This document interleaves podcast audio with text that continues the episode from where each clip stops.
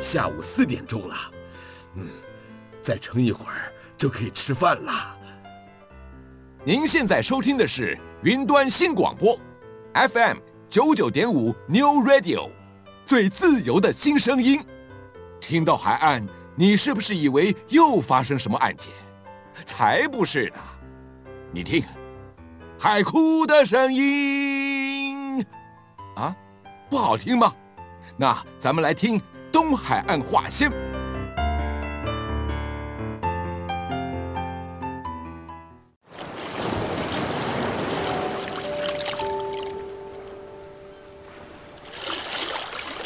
东海岸话先。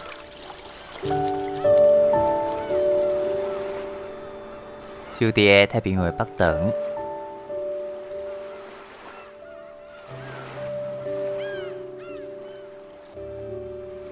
邀请您同齐拍开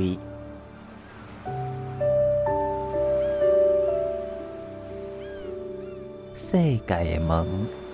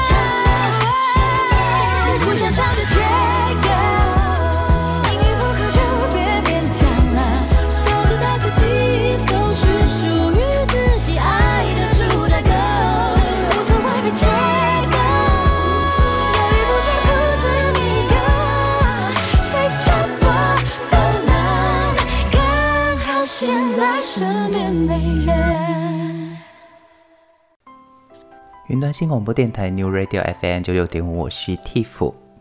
我们上个礼拜呢，已经为大家介绍了英国女王度过了白金禧年登基大典。但是再怎么璀璨的故事，总是有落幕的一天。如果哪一天象征着英国王权的英国女王倒下，这时候的英国该如何因应国家元首的离世？在今天节目当中，就来跟大家分享：当伦敦铁桥倒下，在位七十年的英国女王已经经历过了十四位英国首相，也经历过了十四位的美国总统。伊丽莎白二世今年九十六岁，年事已高的她已经不像以前一样，各种皇室义务都能履行。在九十岁那一年圣诞节，他甚至也因为生病消失在公众场合好几天，引发大众关注。而且也让很多人开始讨论，如果未来英国女王去世，将会发生什么事？英国卫报呢，就针对此做了一系列的报道，带大家来了解，如果真的哪一天英国女王离开了英国人民，英国将如何应应？每任君主去世时候都会有一句暗号，像是六十五年前的国王乔治六世，他去世的时候，人们是以海德公园角落来作为暗号，代称君主离世。那么英国女王的代号是什么呢？没错，就是著名的伦敦铁桥。当伊丽莎白女王去世的时候，第一时间知道这件事的女王私人秘书盖特爵士会立刻用加密的电话打给英国首相，同时讲出暗号“伦敦铁桥”。如果首相还没意会过来，盖特爵士就会说“伦敦铁桥倒下了”，来暗示女王已经逝世的消息。而伦敦铁桥计划。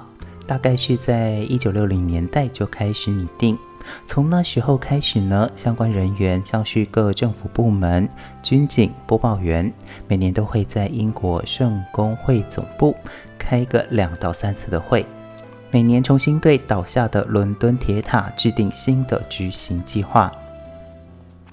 有一名会定期参与这个会议的人就表示，全世界都会注意到。英国能不能完美地达成这件事？而他们相信他们能够做到。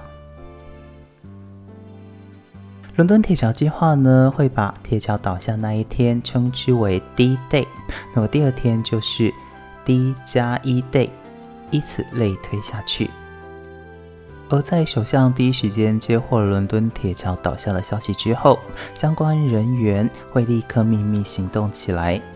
包括有各国大使、联邦总督也会在第一时间收到通知。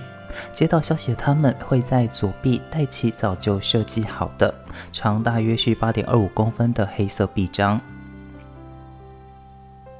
而在过去呢，前几位王室成员逝世的时候，BBC 也就是英国国家广播公司都是抢先播报的媒体，但是。现在呢，这样的垄断权已经不再适用。在女王逝世之后，皇室会透过美联社来发布全世界的新闻稿，让全球及时知道这个消息。而与此同时呢，白金汉宫呢，则会由身穿哀悼服饰的侍者，将白纸黑边的訃文要挂在皇宫门口昭告。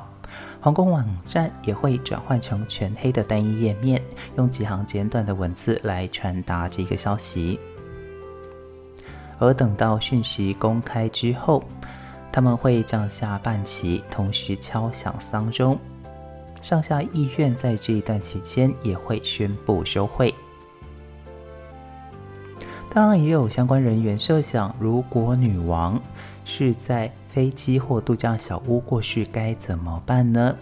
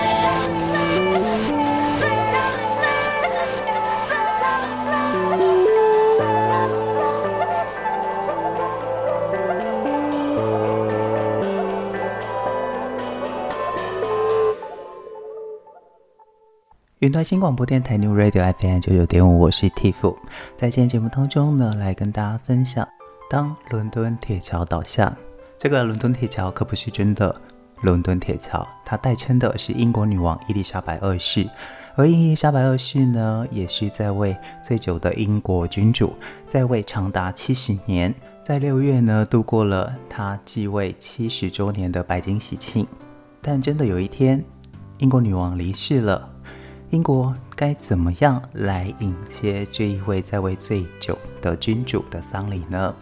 上一段节目当中，我们提到了，如果伊丽莎白女王是在白金汉宫过世，她的私人秘书会第一时间来通知英国首相，用“伦敦铁桥倒下”作为代号，同时间通知各相关人员进行应应措施，在白金汉宫门口会挂起訃文，同时。会以美联社发布全球新闻稿，但如果英国女王不是在白金汉宫过世，那么这时候就会有其他的相关措施。女王的遗体无论如何一定会送回白金汉宫。如果女王是在飞机、度假小屋过世，那么在第一时间，她的遗体会被送回白金汉宫的王座室，他们也会把房间重新铺地毯。装备恰当的光线、暖气跟电话，同时由四名英国御林军来进行看守。而至于各大媒体也都已经做好各式各样的准备，像是 BBC 会启动无线电报警传输系统。这个系统呢是 BBC 他们从一九三零年代就设立的，主要是用来宣告王室成员去世的一套既复杂又神秘的系统。事实上呢，大部分的员工都就在这一套系统测试的时候看过它，有更多员工则是从来都没有看过，甚至不知道有这一套系统。有一名 BBC 地区记者便表示，每次有什么奇怪的声音，他都会猜是不是 RATS 这一套无线电报警传输系统启用，因为他连它听起来像什么都不知道。同一时间，英英国另外一大报《卫报》则是提到，他们会从一大堆的备稿当中挑出预先写好的追悼文，《时代》杂志则是会准备好长达十一天的纪念文章。电视台方面，天空新闻台跟独立电视新闻会以代号“罗宾森小姐”为名，在这几年，他们是不断的排演女王去世之后节目到底要怎么进行。甚至有些皇室分析专家也都跟电视台是签好了专属合约，就要等事情发生之后，就会替这一些电视台第一时间提供独家专访。而另外，英国电台则是有一个蓝灯网络，只要发生全国性的灾难，各大电台蓝灯会开始闪烁，而这个蓝灯闪烁，在线的主持人呢就会知道。再过几分钟，他们得在音乐的伴奏之下来宣布这个噩耗，而接下来的歌单也是非常讲究的。有些电台甚至列出了情绪一跟情绪二的歌单。什么是情绪一？什么是情绪二呢？情绪一指的是超级难过程度的歌单，情绪二则是难过的歌单。总而言之，在英国。无论大小事，一切几乎都已经被规划得清清楚楚、明明白白。有一名负责典礼现场报道的电视导演，更是形容自己呢有一本二点五公分厚的指导手册。他表示，所有事情呢都事先必须要规划，人们也要知道他们到底应该要做些什么。女王的离世，同时也意味着新皇的诞生，查尔斯王子。此时就必须要接任英国国王，迎接新王继位，英国又要做哪些准备呢？我们休息一下，音乐过后再来跟您分享。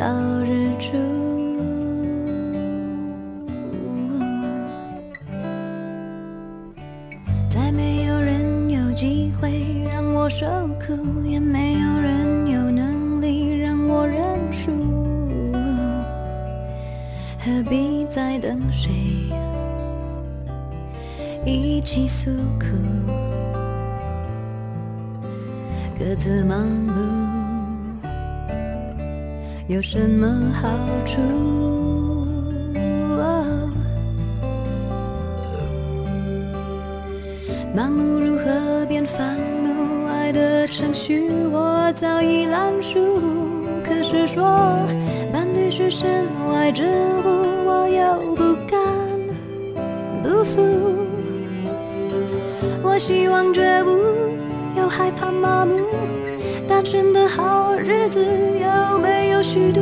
再完美的孤独，算不算美中不足？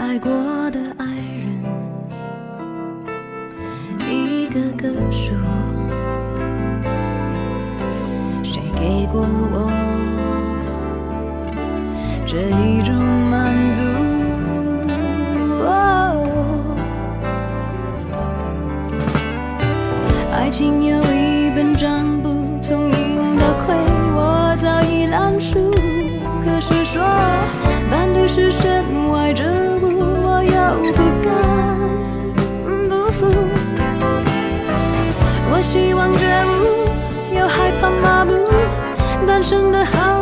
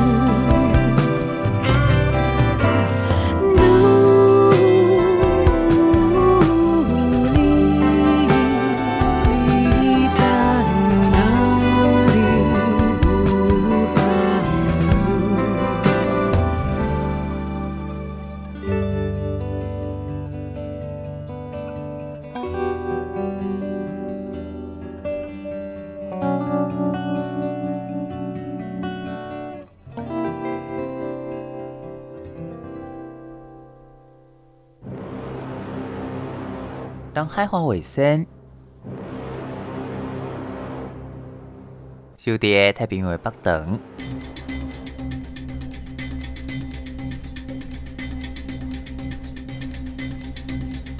邀请恁同齐拍开世界的门。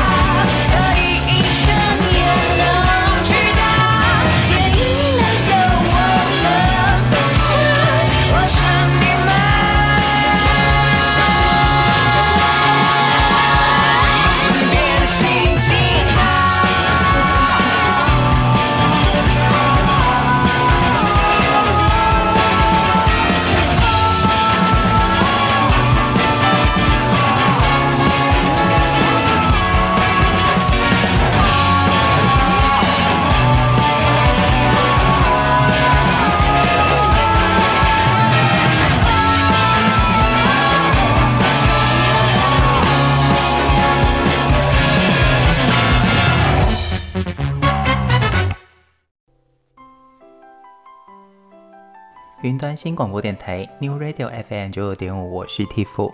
在今天节目当中，来跟大家分享的是，当伦敦铁桥倒下，也就是英女王如果离世的时候，英国将会有什么样的行动来面对女王的离世？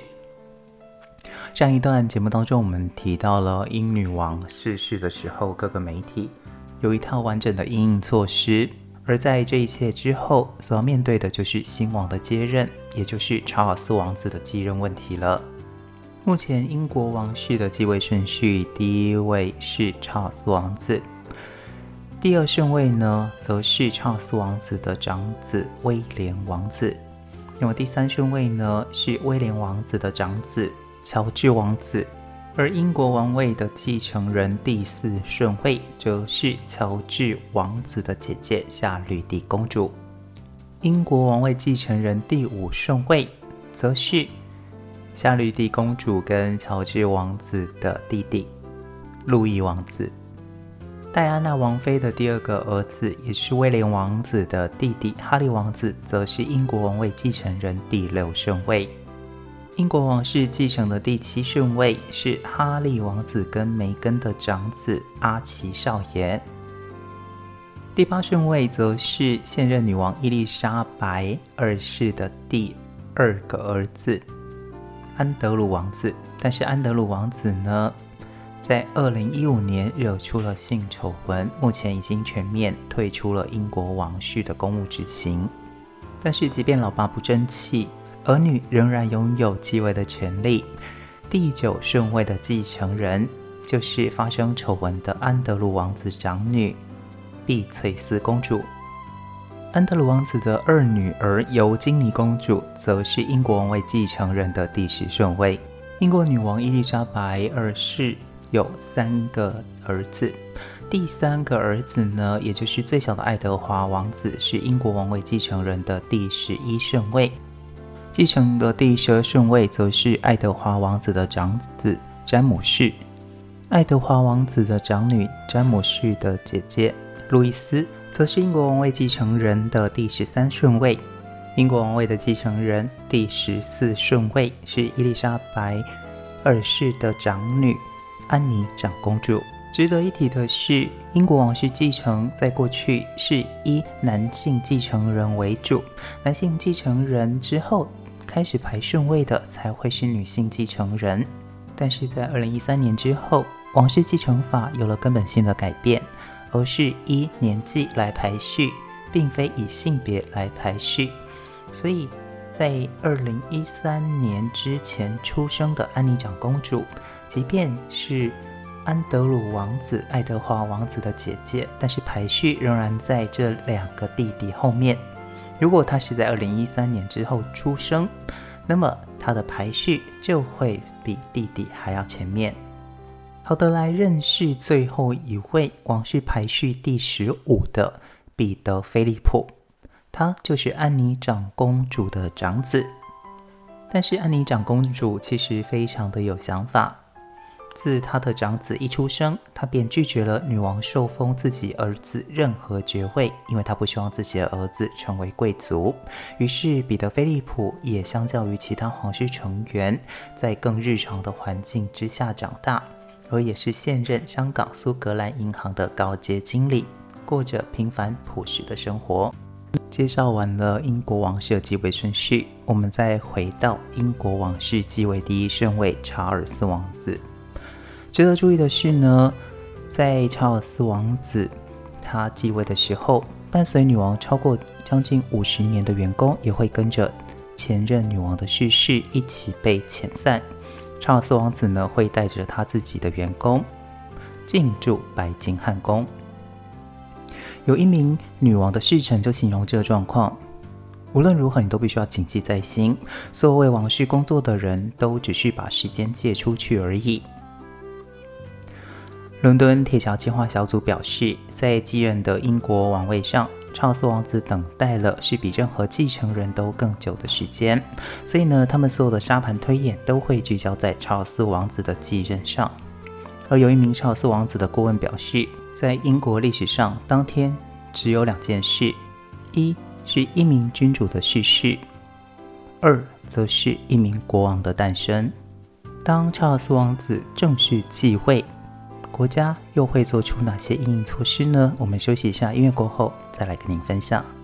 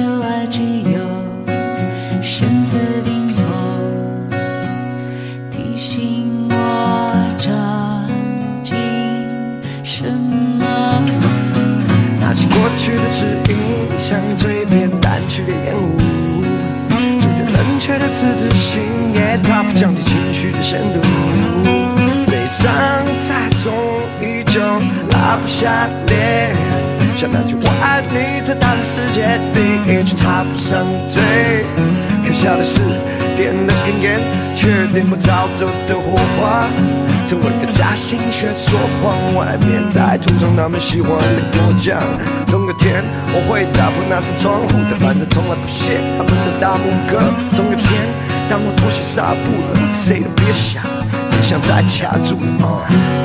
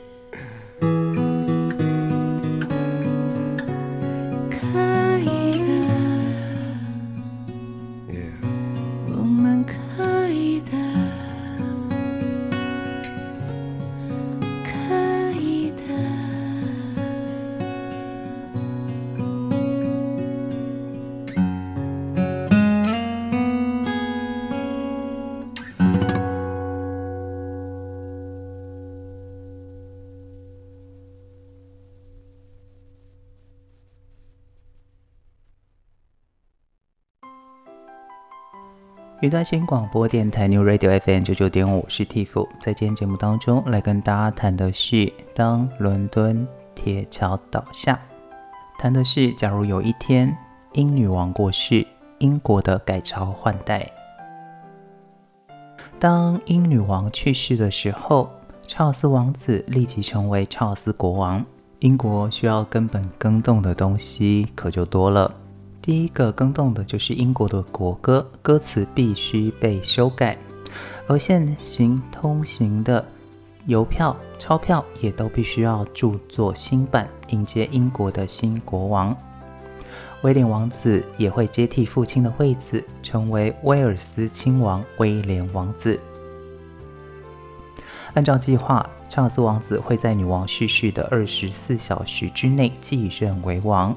遵照着旧皇已死，新皇万岁的传统，英国在女王逝世的第二天将不会再降半旗，同时在隔天早上十一点正式宣布下任国王。在伦敦铁桥垮下来的第五天，也就是女王逝世的第五天，女王棺木会被移到西敏宫。接下来四天，每天开放二十三小时的方式供人瞻仰。在第十天的时候，大部分店家会休息一天，股市也不会开张，因为那天是埋葬女王的日子。在安葬当天早上九点，大本钟会以包裹皮革的方式被敲响，意味着西敏宫的棺木会被送到相距数百公尺的西敏寺。等待大主教念完了追悼文之后，女王棺木会被抬上亮绿色的马车上，再经过林荫路回到王宫，而皇宫皇室成员也会在那里等着送她最后一程。而对于未来女王可能会被埋葬在哪里呢？事实上，埋葬地点尚未决定。有些人猜想她可能会被埋在她的私人领土巴尔莫勒尔，或者是桑德林汉姆。也有媒体猜测，他有可能会埋葬在圣乔治礼拜堂，他父亲乔治六世的身旁。这一切的准备看起来是这么的理所当然，但是另外一方面，也有人是不以为然，因为预先为一名王室成员的去世做出这么多准备，让人感到不舒服。也有人抱怨预备的阵仗过于浩大，好像没有其他事情比这还要重要。英国中央媒体《卫报》表示，当人们认知到一个人不可能跟整个国家的灵魂画上等号时，英国王室在这一个君主立宪国的存在就会不断地受到挑战。尤其是当整个王室最重要的象征英国女王过世之后，未来的英国王室是否能在英国人民之间维持高声望，也是未来的一大挑战。更不要说过去的殖民地，而目前都已经是实质主权国家的大英国协，是否还愿意由英国君主来兼任大英国协元首，也是一大变数。那么，什么是大英国协呢？大英国协元首为什么是由英国君主兼任呢？休息一下，下一段节目再来跟您讲这一段历史。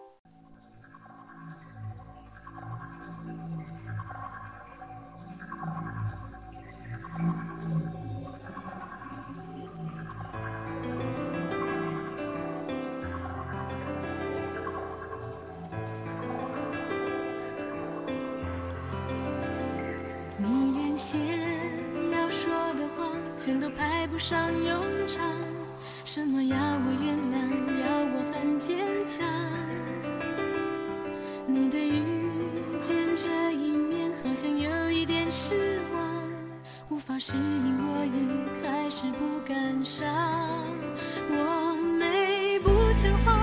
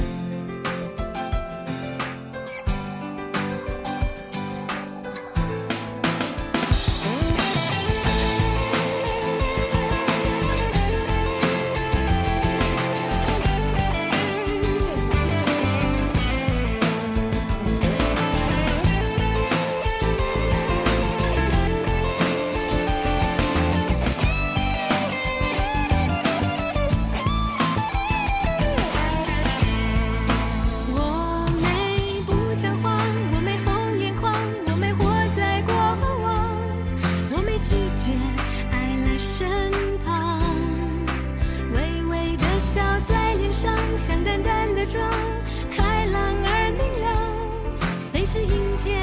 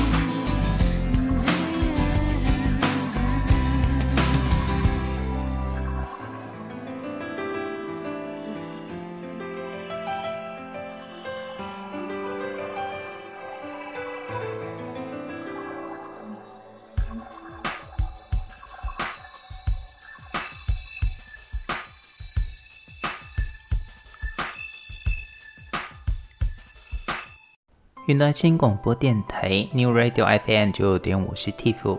我们今天跟大家谈的是，当伦敦铁桥垮下来，如果英国女王伊丽莎白二世过世，世界会发生哪些翻天覆地的变化？当然，第一个对于英国本土会产生了英国王室存废的问题讨论，而第二个对于全世界最大影响就是大英国协的存在了。什么是大英国协呢？大英国协存在又对于世界有什么样的意义？我们来了解大英国协。大英国协呢，现在是一个五十六个主权国家所组成的国际互助组织。其实，大英国协不是一个统一的联邦或者是邦联，也无权约束旗下任何成员国的内政。大英国协到底是怎么组成的呢？大英国协成员国主要是来自于历史继承，是由英国的旧殖民地还有自治领域所组成。不过在组织里面呢，所有的成员国地位是一律平等。名义上的共主大英国协元首是由英国君主兼任，首任是乔治六世，也就是伊丽莎白二世的父亲。而现任则是伊丽莎白女王，但是这个职位并没有实权，秘书长才是大英国协实质上最高的实际长官。这个大英国协成立的原因，法理是依据一九七一年所发表的新加坡宣言。这个宣言的内容是表示各个成员国必须要互相合作，包括在旅游、游学。还有贸易上拥有很强的流通性，不过在军事、外交这一些主权上呢，并没有实质的条款规定，是一个相当松散的联盟。另外，大英国协还有一个很重要的关键是，他们必须要遵守多种普世价值，包括促进民主、人权、法治、公民自由。另外，法律之前人人平等、自由贸易、多边主义，还有世界和平进步等等，这些目标通过了多边项目实施。每四年会举行一次大英国协运动会，来达成这个目标，以及促进大英国协互相的合作。不过，大家要注意的是，大英国协跟大英国协王国是不一样的。大英国协王国是大英国协的一份子，但是大英国协是五十四个国家，大英国协王国则是这五十四个国家当中的十五个国家。大英国协王国这样一个王国的名称，指的是他们的君主是承认英国王室为国家元首的，所以大英国协王国名义上的元首呢是。以英国国王为主，那么这也是我刚刚提到的这些大英国协王国，在未来伊丽莎白二世崩逝之后，是否还愿意承认英国王室当中的国王是他们的国家最高元首，最主要的关键。其实伊丽莎白二世也担心，在自己过世之后呢，整个大英国协会面临崩溃的命运。所以在二零一八年的四月二十一号，伊丽莎白二世英国女王也在大英国协高峰会当中提到，下一任的大英国协元首由威尔斯亲王查尔斯来继承。在会议当中得到五十四个会员国领袖一致同意。但是大家别忘记了，现在的国民外交并不是由领袖一人决定就能够成为定案的，未来仍然是需要。经过人民的认同，如果有任何大英国协王国的成员透过了公投而去否定了由英国国王兼任国家元首，那么局势就有可能会有所转变。而这也是全世界在密切观察大英国协到底能否维持的一个重要关键。无论如何，英国女王伊丽莎白二世已经用她的长寿来见证了上个世纪非常重要的一段历史。而这一个世纪的历史，是否能由未来的接班人查尔斯王子，甚至是他的儿子威廉王子来改写英国自己本身所书写下的历史呢？让我们拭目以待。我是 Tiff，也希望您喜欢我们今天节目内容。东海岸花仙，我们下周再见。